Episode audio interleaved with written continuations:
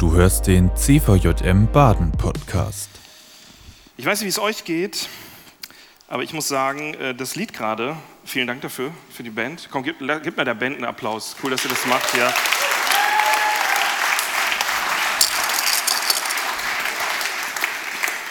Äh, mega gut. Ich finde, das äh, ist ein ganz krasses Lied, weil, ihr Lieben, das ist, äh, das, was wir da gerade gesungen haben, ist eine Proklamation in die sichtbare und unsichtbare Welt. Ich weiß nicht, ob dir das bewusst ist, was wir da gerade gesungen haben. Ich meine, man singt das immer so leicht daher. Wenn ich von meinen Feinden umringt bin, Jesus, dann bist du da und ne, allein, allein auf dich vertraue ich. Das sind krasse Aussagen. Ihr habt euch ein spannendes Thema für dieses Wochenende ausgesucht, On the Rocks. Es geht darum, tief verwurzelt zu sein, Wurzeln zu schlagen, die manchmal vielleicht da sind und gut sind und manchmal anfangen zu bröckeln. On the Rocks, ich weiß nicht, was du damit verbindest. Vielleicht stehst du hin und wieder samstagsabends irgendwo an einer Bar, bestellst dir einen Whisky oder sonst ein Getränk deiner Wahl und sagst ganz lässig, On the Rocks.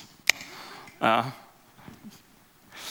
On the Rocks, ich weiß nicht, ob du das weißt, ähm, im Englischen ist das eigentlich eine Redewendung. In England sagt man manchmal on the rocks, wenn etwas in Gefahr ist, äh, nicht gut zu gehen. Wenn etwas auf der Kippe steht wenn man vermutet, das wird nicht gut gehen. Und ich glaube, das trifft es ganz gut, auch mit dem Verwurzeltsein.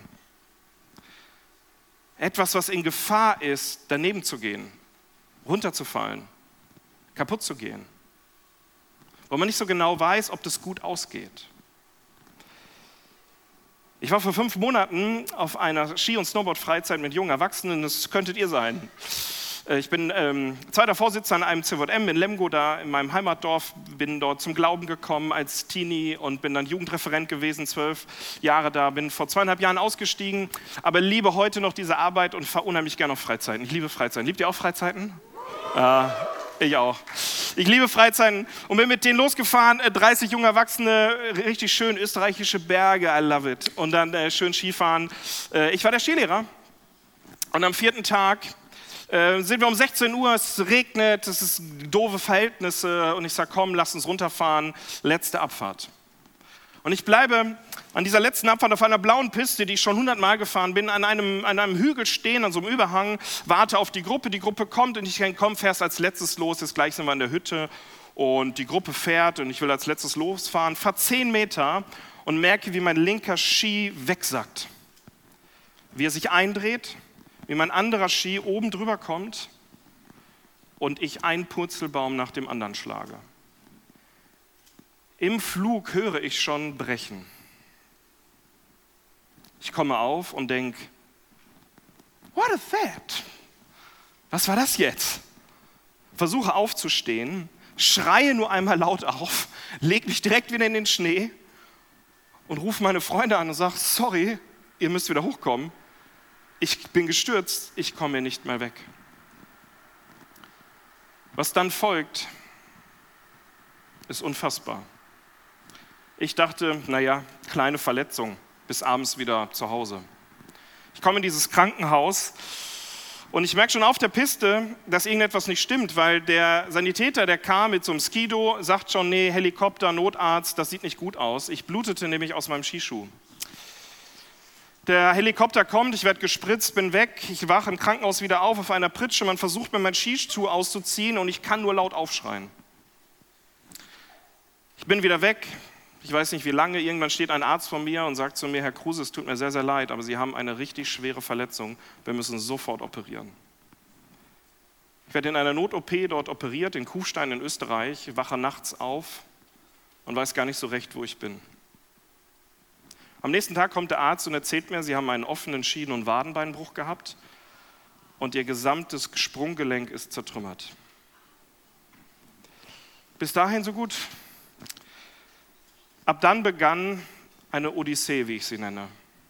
Hätte mir an diesem Abend jemand gesagt, Herr Kruse, Sie, werden, Sie haben eine ganz schlimme Verletzung, Sie werden jetzt hier drei Wochen liegen, Sie werden drei OPs über sich ergehen lassen, Sie werden Schmerzen haben, da werden, Sie, da werden Sie den Putz von der Decke kratzen können und dann werden Sie acht Wochen nicht gehen können, dann werden Sie neu laufen lernen müssen wie ein kleines Kind und dann wird es ein Jahr dauern, bis Sie hoffentlich halbwegs normal gehen können, aber ganz wird es nie wieder werden. Dann hätte ich das, glaube ich, einmal tief geschluckt Aber so kam es nicht. Ich lag drei Wochen in diesem Krankenhaus. In einem Zweitagesrhythmus kam eine Hiobsbotschaft nach der anderen. Herr Kruse, Ihre Verletzung ist weit schlimmer, als wir dachten. Herr Kruse, die erste OP ist nicht geglückt, so werden Sie nicht laufen können. Wir müssen noch einmal operieren. Herr Kruse, wenn wir Glück haben, dann müssen wir nur eine Schraube lösen. Ich habe vier Platten und ungefähr 30 Schrauben in diesem Bein. Es kann aber sein, dass es nicht klappt, da muss alles raus und alles neu gesetzt werden. Nach der zweiten OP wache ich auf, gucke einer fremden Frau ins Gesicht und sie sagt, ach, hallo Herr Kruse, ich bin die Anästhesistin. Meine Kollegin ist in Feierabend gegangen, ihre OP hat siebeneinhalb Stunden gedauert. Und ich wusste, das war nicht eine Schraube. Und so folgte eine Hiobsbotschaft, den Rest erspare ich euch. Eine Hiobsbotschaft auf die nächste. Es vergingen zweieinhalb Wochen. Ich lag allein in Kufstein. Meine Frau war für ein paar Tage gekommen, ist dann wieder gefahren. Ich habe Ostern dort allein verbracht auf einem Viererzimmer. Und eines Morgens wache ich auf. Und ich kann euch sagen, ihr Lieben, ich bin da ganz ehrlich mit euch. Ich bin körperlich, mental und auch geistlich zum ersten Mal in meinem Leben völlig an der Grenze gewesen. Und ich liege dort in meinem Bett und ich kann nur noch stammeln, Jesus, ich kann nicht mehr. Ich kann nicht mehr. Ich wünsche dir nicht, dass du jemals in solch eine Lebenssituation kommst. Vielleicht warst du schon mal in einer drin. Ich wünsche es dir nicht. On the rocks. Was hat das mit uns zu tun? Wir stellen uns die Frage, was sind Wurzeln und was trägt, wenn es mal stürmisch wird? Ich will mit euch einen Bibeltext lesen heute, einem äh, Psalm, den ihr wahrscheinlich alle kennt, vielleicht sogar manche von euch auswendig, Psalm 23. Dieser Psalm, finde ich, hat es in sich und ich will mit euch mal einen Blick hineinwerfen und so ein paar kleine Highlights herauspicken. Weil ich finde, David beschreibt hier etwas, was, was mich total begeistert. Und da will ich euch kurz mit hineinnehmen. Psalm 23 in der Bibel, schlag gerne auf oder auf dem Handy oder wo auch immer, ist egal. Da steht folgendes: Der Herr ist mein Hirte, schreibt David. Darum leide ich keinen Mangel. Steile Aussage, ne? Er bringt mich auf Weideplätze mit saftigem Gras und führt mich zu Wasserstellen, an denen ich ausruhen kann. Er stärkt und erfrischt meine Seele. Er führt mich auf rechten Weg und verbirgt sich dafür mit seinem Namen. Selbst wenn ich durch ein finsteres Tal gehen muss, wo Todesschatten mich umgeben, fürchte ich mich vor keinem Unglück denn du, Herr, bist bei mir. Dein Stock und dein Hirtenstab geben mir Trost. Du lädst mich ein und deckst mir den Tisch, Tisch selbst vor den Augen meiner Feinde. Du salbst mein Haupt mit Öl, um mich zu ehren, und füllst meinen Becher bis zum Überfließen. Nur Güte und Gnade werden mich umgeben alle Tage meines Lebens, und ich werde wohnen im Hause des Herrn für alle Zeit. Ich finde das so spannend, was David hier macht. David sagt gleich im ersten Satz etwas, wo ich immer total stutzig werde. Ich weiß nicht, wie es dir geht. Der sagt gleich im ersten Satz, der Herr ist mein Hirte, darum leide ich keinen Mangel. Der Herr ist mein Hirte. Was war David vom Beruf? Hirte, danke. Da schreibt ein Hirte, also da schreibt einer, der selber Tag ein und Tag aus, ich weiß nicht sein ganzes Leben, aber einen Großteil seines Lebens Schafe gehütet hat. Und der schreibt diesen Psalm. Und ich finde das so krass, weil in diesem Moment sagt er eigentlich, ich brauche einen Hirten.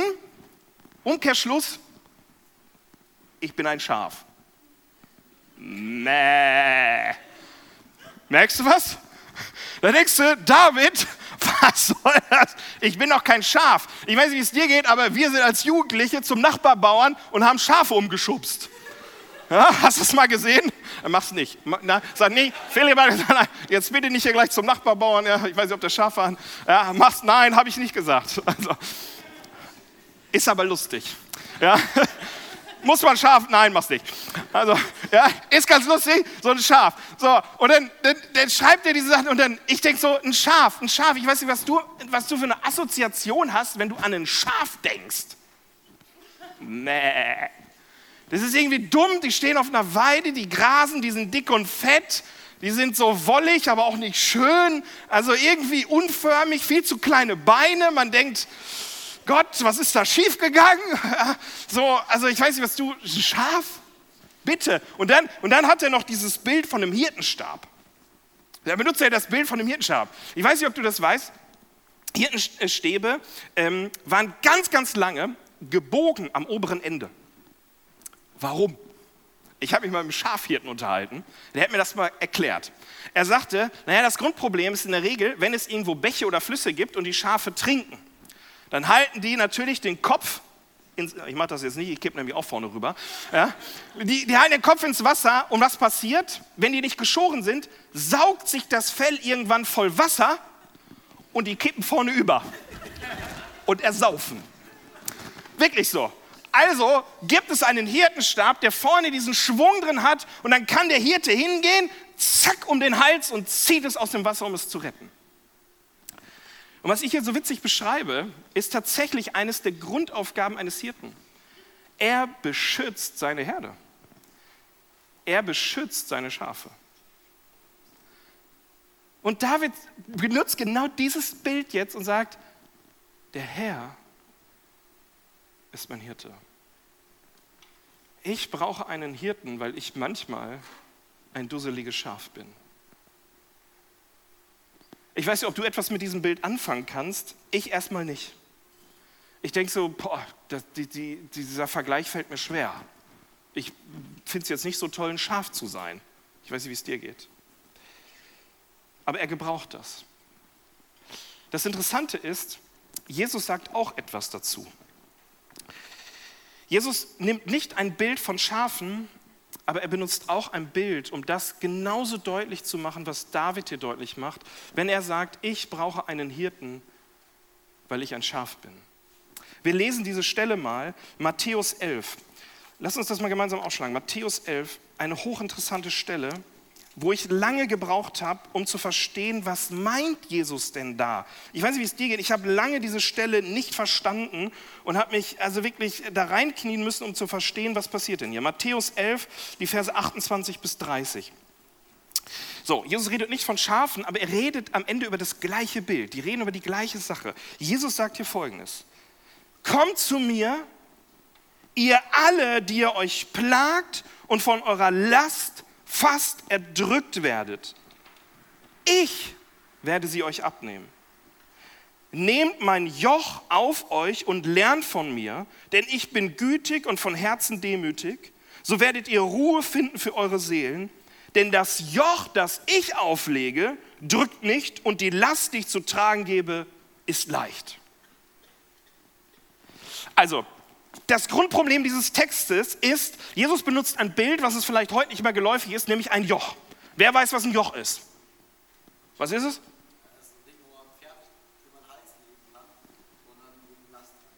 Sehr gut, vielen Dank. Der hat Ahnung. Ganz einfach, ja, bla bla bla. damals waren es nicht Pferde, damals waren es Rinder. Und alle Bauern hatten dieses Joch, das ist ein schwerer, großer Balken. Manchmal seht ihr das noch in irgendwelchen Ausstellungen oder so. Ein großer, schwerer Balken, der wird in den Nacken gelegt des Rindes. Warum? Damit das Tier bewusst runterguckt, damit es eine Furche flügen kann und geradeaus läuft. Weil wenn die hochgucken, gucken die überall hin und laufen auch überall hin. Das wollte der Bauer natürlich nicht und sie sollten eine gerade Furche ziehen, sie sollten gerade laufen. Also was machte man? Der Kopf musste nach unten. Also drückte man ihn eine schwere Last, einen schweren Balken, möglichst schwer, in den Nacken. Heute haben wir sogar Sprichwörter dafür, psychosomatisch. Meine, auf meinen Schultern liegt eine Last. Und genau das ist das Bild. Und Jesus benutzt jetzt dieses, dieses Bild, und er sagt Dinge wie, nehmt mein Joch auf euch. Jesus, ich will ja nicht da reinreden, aber Joch ist jetzt nicht leicht. Ist erstmal nicht so ein cooler Gedanke. Und Jesus sagt, nehmt mein Joch auf euch, denn mein Joch ist leicht. Das komplette Bild ist aber folgendes. In der Regel war es so, dass ein Ochse dieses Joch nie alleine getragen hat. Denn es gab einen größeren, einen ausgewachsenen Bullen und einen jüngeren. Der ältere, der größere, konnte diese Last in der Regel alleine tragen. Und der kleinere ging nebenher und gewöhnte sich an diese Last, gewöhnte sich an diese Prozedur, an diesen Ablauf. Hier ist das Bild. Jesus sagt dir und mir, die Last deines Lebens, die nehme ich dir nicht ab. Die kann ich dir nicht abnehmen. Aber ich helfe sie dir zu tragen. Jesus beschreibt das genau in diesem Bild, was in der Antike völlig geläufig war. Er beschreibt und sagt, hey, da gibt es manchmal Dinge in deinem Leben, da gibt es auf einmal aus dem Nichts einen Beinbruch, wo du dich fragst, Jesus, ich war für dich unterwegs. Ich habe ich hab Jugendarbeit gemacht, ich war für dich unterwegs, mein ganzes Leben, ja, alles, alles setze ich ein, um, um für dich unterwegs zu sein. Und dann habe ich so einen völlig doofen Unfall. Ich weiß nicht, wie es dir geht. Ich habe im Krankenhaus gele gelegen und ich habe manchmal so eine sehr freie Art, mit Jesus zu reden. Und ich habe Jesus gesagt, Jesus, schon mal was von unterlassener Hilfeleistung gehört? Ja, das wäre doch ein Klack gewesen. Hätte das Wunder doch machen können. Verschauchung, okay. Ein bisschen Strafe habe ich verdient. Verschauchung. Aber das, ihr Lieben, solche Gedanken kommen hoch. Und Jesus benutzt dieses Bild und sagt damit, hey, mein lieber Philipp, meine lieben Badener,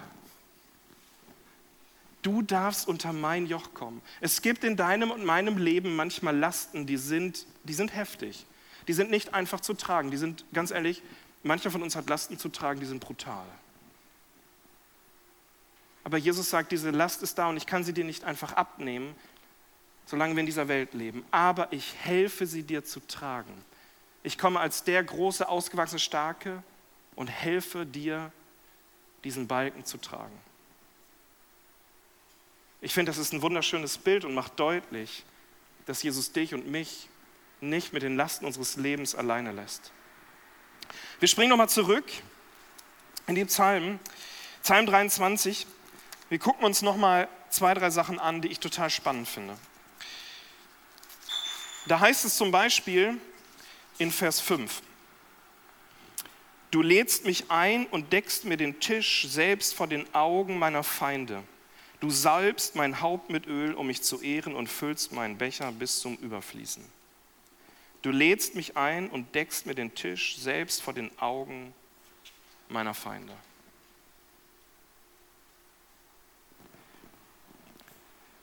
Jesus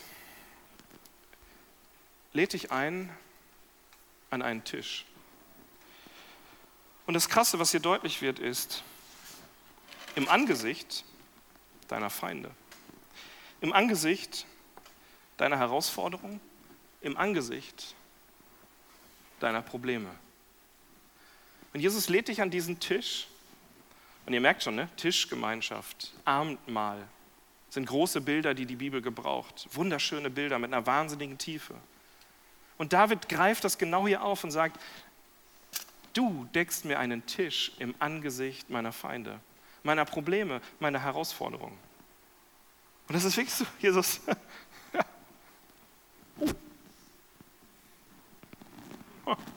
Danke. Na gut. Hm. Hast du bezahlt? Bombe. Wir Lipper sind sparsam. Ich weiß nicht, wie das bei euch ist. Wir sind immer happy, wenn uns einer einlädt.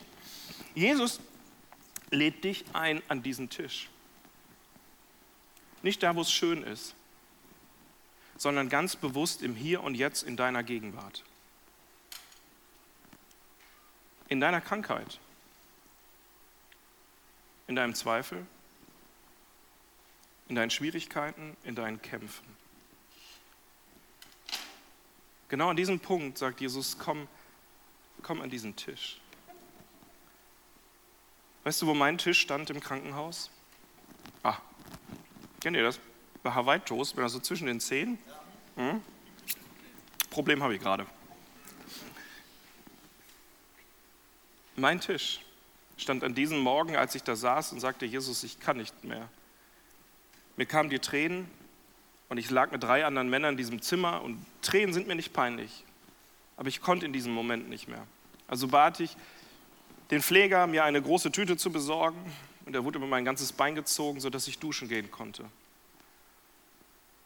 Ich bin in die Dusche rein auf einem Bein, habe mich dort auf diesen Hocker gesetzt in der Dusche und habe bitterlich geweint.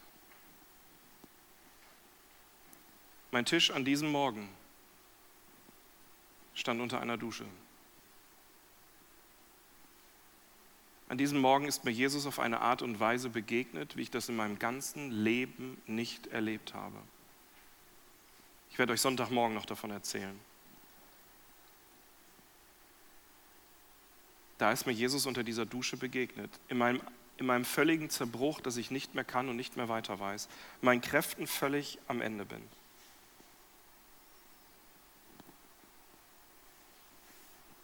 Jesus sagt, komm unter mein Joch und ich will dir helfen, diese Last, die in deinem Leben vielleicht ist, zu tragen. Weißt du, dieser, dieser Tisch ist der Ort, an dem wir Wurzeln schlagen. Der ist, nicht, der, der ist nicht immer im Jugendkreis. Der ist nicht immer sonntags morgens.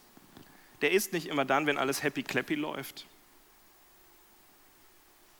Leider, und mir tut das selber manchmal weh, leider ist, ist manchmal der Ort, an dem unser Glaube sich bewährt, Realität wird und tiefe Wurzeln schlägt, sind Orte, an denen wir an diesen Tisch kommen mit all dem, was uns unserer Tiefe beschäftigt und ehrlich werden und mit Jesus darüber reden. Und ich will dich heute Abend fragen, ich weiß nicht, wo du gerade stehst. Ich weiß nicht, was Jesus für dich hat. Ich, ich weiß nicht, ob du gerade durch eine Phase durchgehst in deinem Leben, wo du dringend an solch einen Tisch müsstest. Dann sitzt Jesus heute Abend hier und sagt, hey, Johannes, Lydia, Salome, Tobias, komm an diesen Tisch. Lass uns gemeinsam essen und lass uns da eine Jesus-Begegnung haben. Das Ding ist nur, manchmal halten uns Dinge von diesem Tisch einfach ab. Ich weiß nicht, wie es dir geht, aber ich brauche manchmal unfassbar lange, um an diesen Tisch zu kommen und wirklich intim und ehrlich mit Jesus zu werden. Um wirklich mein Herz auszuschütten und zu sagen, Jesus, da müssen wir jetzt drum ringen. Und ich, ich habe so drei Dinge, drei Dinge, die ich in meinem Leben immer wieder entdecke und ich weiß nicht, wie es dir geht. Und ich will dir noch kurz von diesen drei Dingen erzählen. Das erste ist manchmal mein katastrophaler Lebensstil. Ich weiß nicht, wie es dir geht. Aber ich habe ein recht schnelles und lautes Leben. Ich mag das, bin viel unterwegs, ich arbeite relativ viel, eine 40-Stunden-Woche, naja, ist nett, meistens habe ich ein bisschen mehr. Und ich mag das, ich liebe das. Aber weißt du, manchmal habe ich das Gefühl, wir gehen lieber an diesen Ort und stellen das fest und sagen, oh Jesus, Tisch ist gedeckt, cool, Hammer. Ja. Und dann zücken wir unser Handy, Selfie, Jesus hat einen Tisch gedeckt. Wir machen lieber ein Foto von diesem Tisch, als dass wir selbst an diesen Tisch wirklich gehen. Es ist ein, ein, ein flüchtiger Lebensstil, es ist eine Ablenkung, die manchmal in unserem Leben ist, die uns davon abhält. Vier Dinge habe ich in meinem Leben entdeckt, die mir wahnsinnig helfen, immer wieder an diesen Tisch zu kommen. Ich sage es euch. Das erste ist Stille und Einsamkeit. Erzähle ich euch nichts Neues hat nichts mit Alleine sein zu tun oder mit einsam, also mit, mit ich bin einsam im Sinne von, da ist niemand um mich herum. Ich habe niemanden. Stille und Einsamkeit meint eine gewisse Abgeschiedenheit. Meint einen Ort, an den ich gehe, wo ich wirklich zur Ruhe komme. Ich mache das einmal im Jahr, fahre ich auf so einen Retreat, einmal im Jahr eine Woche komplett weg, war schon an verschiedensten Orten. Ganz alleine, kein Handy, kein Laptop, oho, kein Radio, kein, kein Fernseher, nichts, gar nichts. Ihr Lieben, ich sitze immer, immer am ersten Tag abends da, weiß nichts mit mir anzufangen und denke, Kruse, warum machst du diese Scheiße immer? Und ich denke, Mann, abbrechen, abbrechen, wo ist der Abbrechenknopf? Und ich muss mich dann zwingen, meist gehe ich ins Bett, weil ich nichts mit mir anzufangen weiß. Mein Leben ist so laut, am zweiten Tag merke ich, wie was passiert. Am dritten Tag komme ich zur Ruhe. Am vierten Tag spricht Jesus laut. Ich kann dir nur einen Tipp geben. Hau mal eine Woche im Jahr ab. Nur für dich ganz alleine. Nur mit Jesus. Lass alles andere zu Hause. Das Zweite, was ich für mich entdecken musste, ich war zwölf Jahre Jugendreferent, da hat man in der Regel keinen Sabbat, keinen Sonntag oder einen anderen Tag frei. Ich musste für mich neu den Sabbat entdecken. Was heißt das? Was heißt es, einen Tag zu ruhen? Nicht einfach frei zu haben. Es geht nicht um eine Vier-Tage-Woche, ihr Lieben. Es geht um einen echten Sabbat. Das ist was anderes. Vielleicht musst du es für dich entdecken. Es ist die Tugend, die wir in der Bibel finden, von Bescheidenheit. Das ist das Dritte. Bescheidenheit. Weniger ist manchmal mehr. In der Regel, ich habe lange überlegt, ob ich mir ein Motorrad kaufe. Das ist ein perfektes Beispiel. Ich glaube, ich hätte kaum Zeit, dieses Ding zu fahren. Und es würde so viel Ablenkung in meinem Leben schaffen, so viel Ressourcen fressen, dass ich manchmal gar nicht wüsste, schaffe ich das überhaupt? Und ich habe gemerkt, nein, es ist gut, wenn ich kein Motorrad besitze. Manchmal ist weniger wirklich mehr, weil umso mehr ich habe, umso mehr lenkt es mich ab. Umso mehr raubt es mir den Fokus, weil es selber Fokus nimmt. Und das vierte ist Entschleunigung. Runterfahren, zur Ruhe kommen. Ich weiß nicht, was es bei dir ist, prüfe es für dich.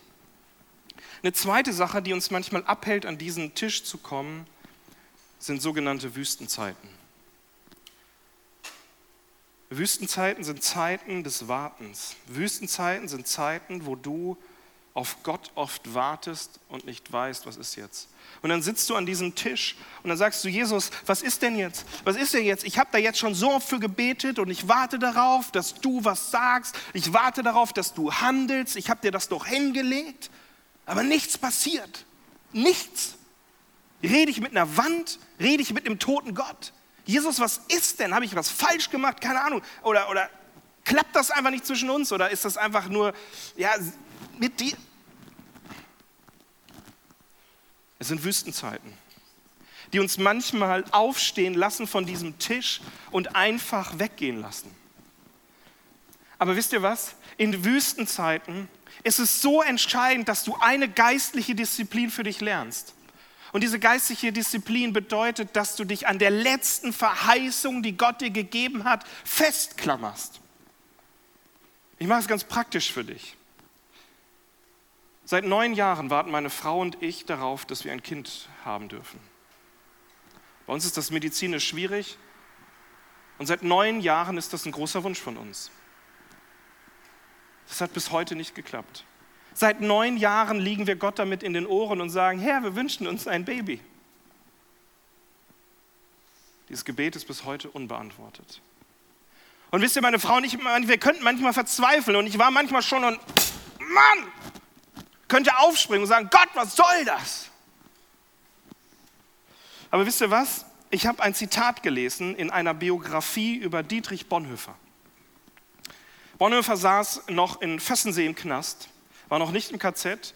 Und einer der letzten Briefe, man weiß nicht, ob es wirklich der letzte war oder einer der vorletzte, ist auch egal. Einer der letzten Briefe, die er an einen guten Freund schrieb, der schreibt er einen Satz. Und ich habe diesen Satz gelesen und er hat mich seitdem, es ist wie eine Verheißung, die Gott in mein Herz gegeben hat. Und er schreibt in diesem Brief, erfülltes Leben trotz unerfüllter Wünsche. Erfülltes Leben trotz unerfüllter Wünsche. Das hängt über der Ehe von meiner Frau und mir ganz groß. Ganz groß. Wir haben so viel Tolles in unserem Leben. Wir haben tolle Freunde, wir haben ein Leben, was wir genießen. Wir haben, wir haben 99 Prozent in unserem Leben ist wirklich gesegnet und toll. Und wir führen ein erfülltes Leben. Und ja, es gibt diese eine Sache in unserem Leben, die ist ein echter Schmerz. Das ist ein echter Schmerz. Und ich kann frei und offen darüber reden, weil ich eins weiß, es gibt erfülltes Leben trotz unerfüllter Menschen. Wenn das ein Mann schreiben kann, der weiß, dass er in wenigen Tagen ins KZ geht und dort sterben wird, Anfang 45, kurz vor Kriegsende, schreibt er diesen Brief und wenige Wochen später ist er tot, hingerichtet im KZ. Und dieser Mann schreibt diesen Satz, erfülltes Leben trotz unerfüllter Wünsche. Dann darf sich auch ein Philipp Kruse an diese Verheißung klammern. Klammer du dich in Wüstenzeiten an die letzte Verheißung, die Gott dir gegeben hat. Und steh nicht einfach auf von diesem Tisch und geh weg, sondern bleib sitzen mit dieser Verheißung und warte darauf, dass Gott sich offenbart. Und manchmal heißt es auch, und das, ja, das heißt es manchmal auch, diesen Schmerz auszuhalten. Weil solange wir hier sind auf dieser Erde, gibt es leider Schmerz. Aber Gottes Reich ist angebrochen, ihr Lieben. Die Hoffnung ist schon da. Und Gott wird vollenden, was er angefangen hat. und dann wird es Schmerzen nicht mehr geben. Amen. Und manchmal sitzt du an diesem Tisch und an diesem Tisch nimmt eine dritte Person Platz. Ich nenne sie mal ganz umrissen der Feind. Der Feind nimmt an diesem Tisch Platz und erzählt dir Dinge, die nicht von Gott sind.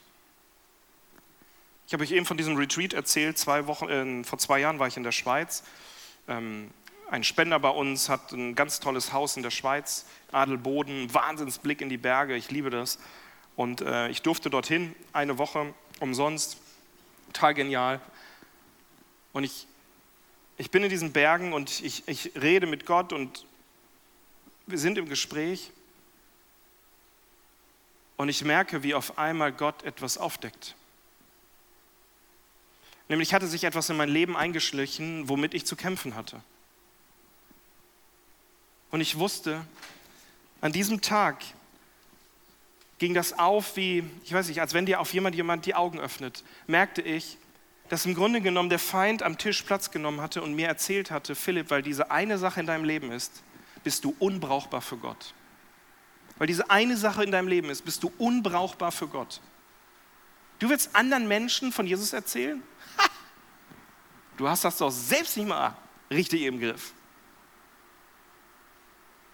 Der Feind nahm Platz an diesem Tisch und erzählte mir Lügen.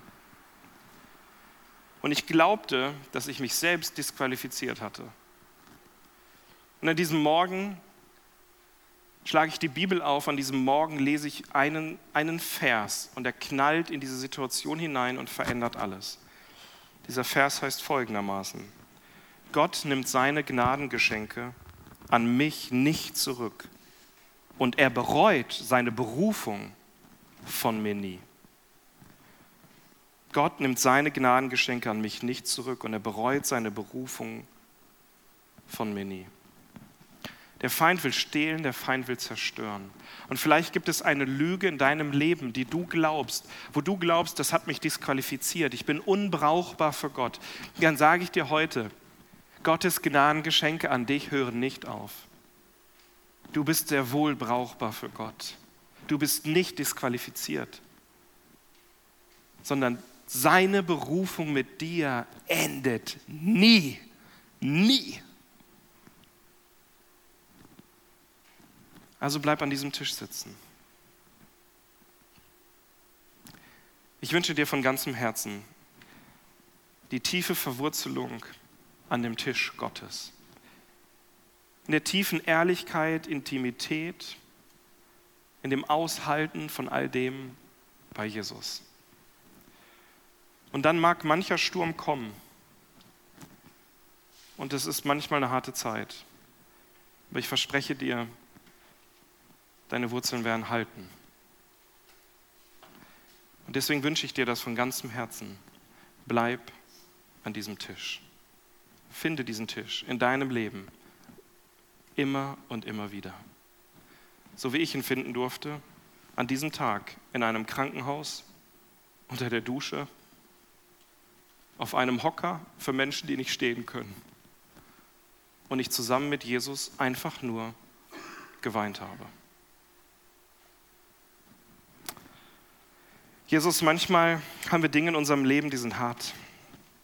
Manchmal kommen in unser Leben hinein Dinge hinein, womit wir nur schwer umgehen können, wo wir nicht wissen, was heißt das jetzt. Und Jesus, du lädst uns immer wieder ein an diesen Tisch, im Angesicht unserer Feinde, im Angesicht unserer Kämpfe, im Angesicht unserer Schwierigkeiten, im Angesicht dessen, woran wir verzweifeln. Jesus, sagst du, komm genau hier hin, ich decke den Tisch für dich. Komm an diesen Tisch und ernähre dich. Komm an diesen Tisch und lass dich von mir füllen. Komm an diesen Tisch und erfahre Geborgenheit und Liebe. Jesus, danke, dass du uns den Tisch deckst in den tiefen Tälern unseres Lebens. Dass du da nicht fern bist, sondern nah bist. Und Jesus, danke, dass du auch in das tiefe Tal an diesem Morgen im Krankenhaus zu mir gekommen bist, den Tisch gedeckt hast für mich. Und Jesus, ich erleben durfte, wie auch du meinen Glauben trägst. Dir die Ehre darüber. Amen. Das war die aktuelle Folge des CVJM Baden Podcast. Wenn dich etwas angesprochen hat, du motiviert oder inspiriert wurdest, dann komm doch gerne darüber mit deinen Freunden ins Gespräch. Falls du Fragen, Anregungen oder Themenwünsche hast, schreib uns eine Mail an info@cvjmbaden.de. Erfahre mehr über den CVJM Baden und besuche uns auf Instagram unter cvjm.baden oder im Web auf cvjmbaden.de. Gerne kannst du den Podcast teilen. Wir wünschen dir eine gesegnete Woche. Bis zum nächsten Mal.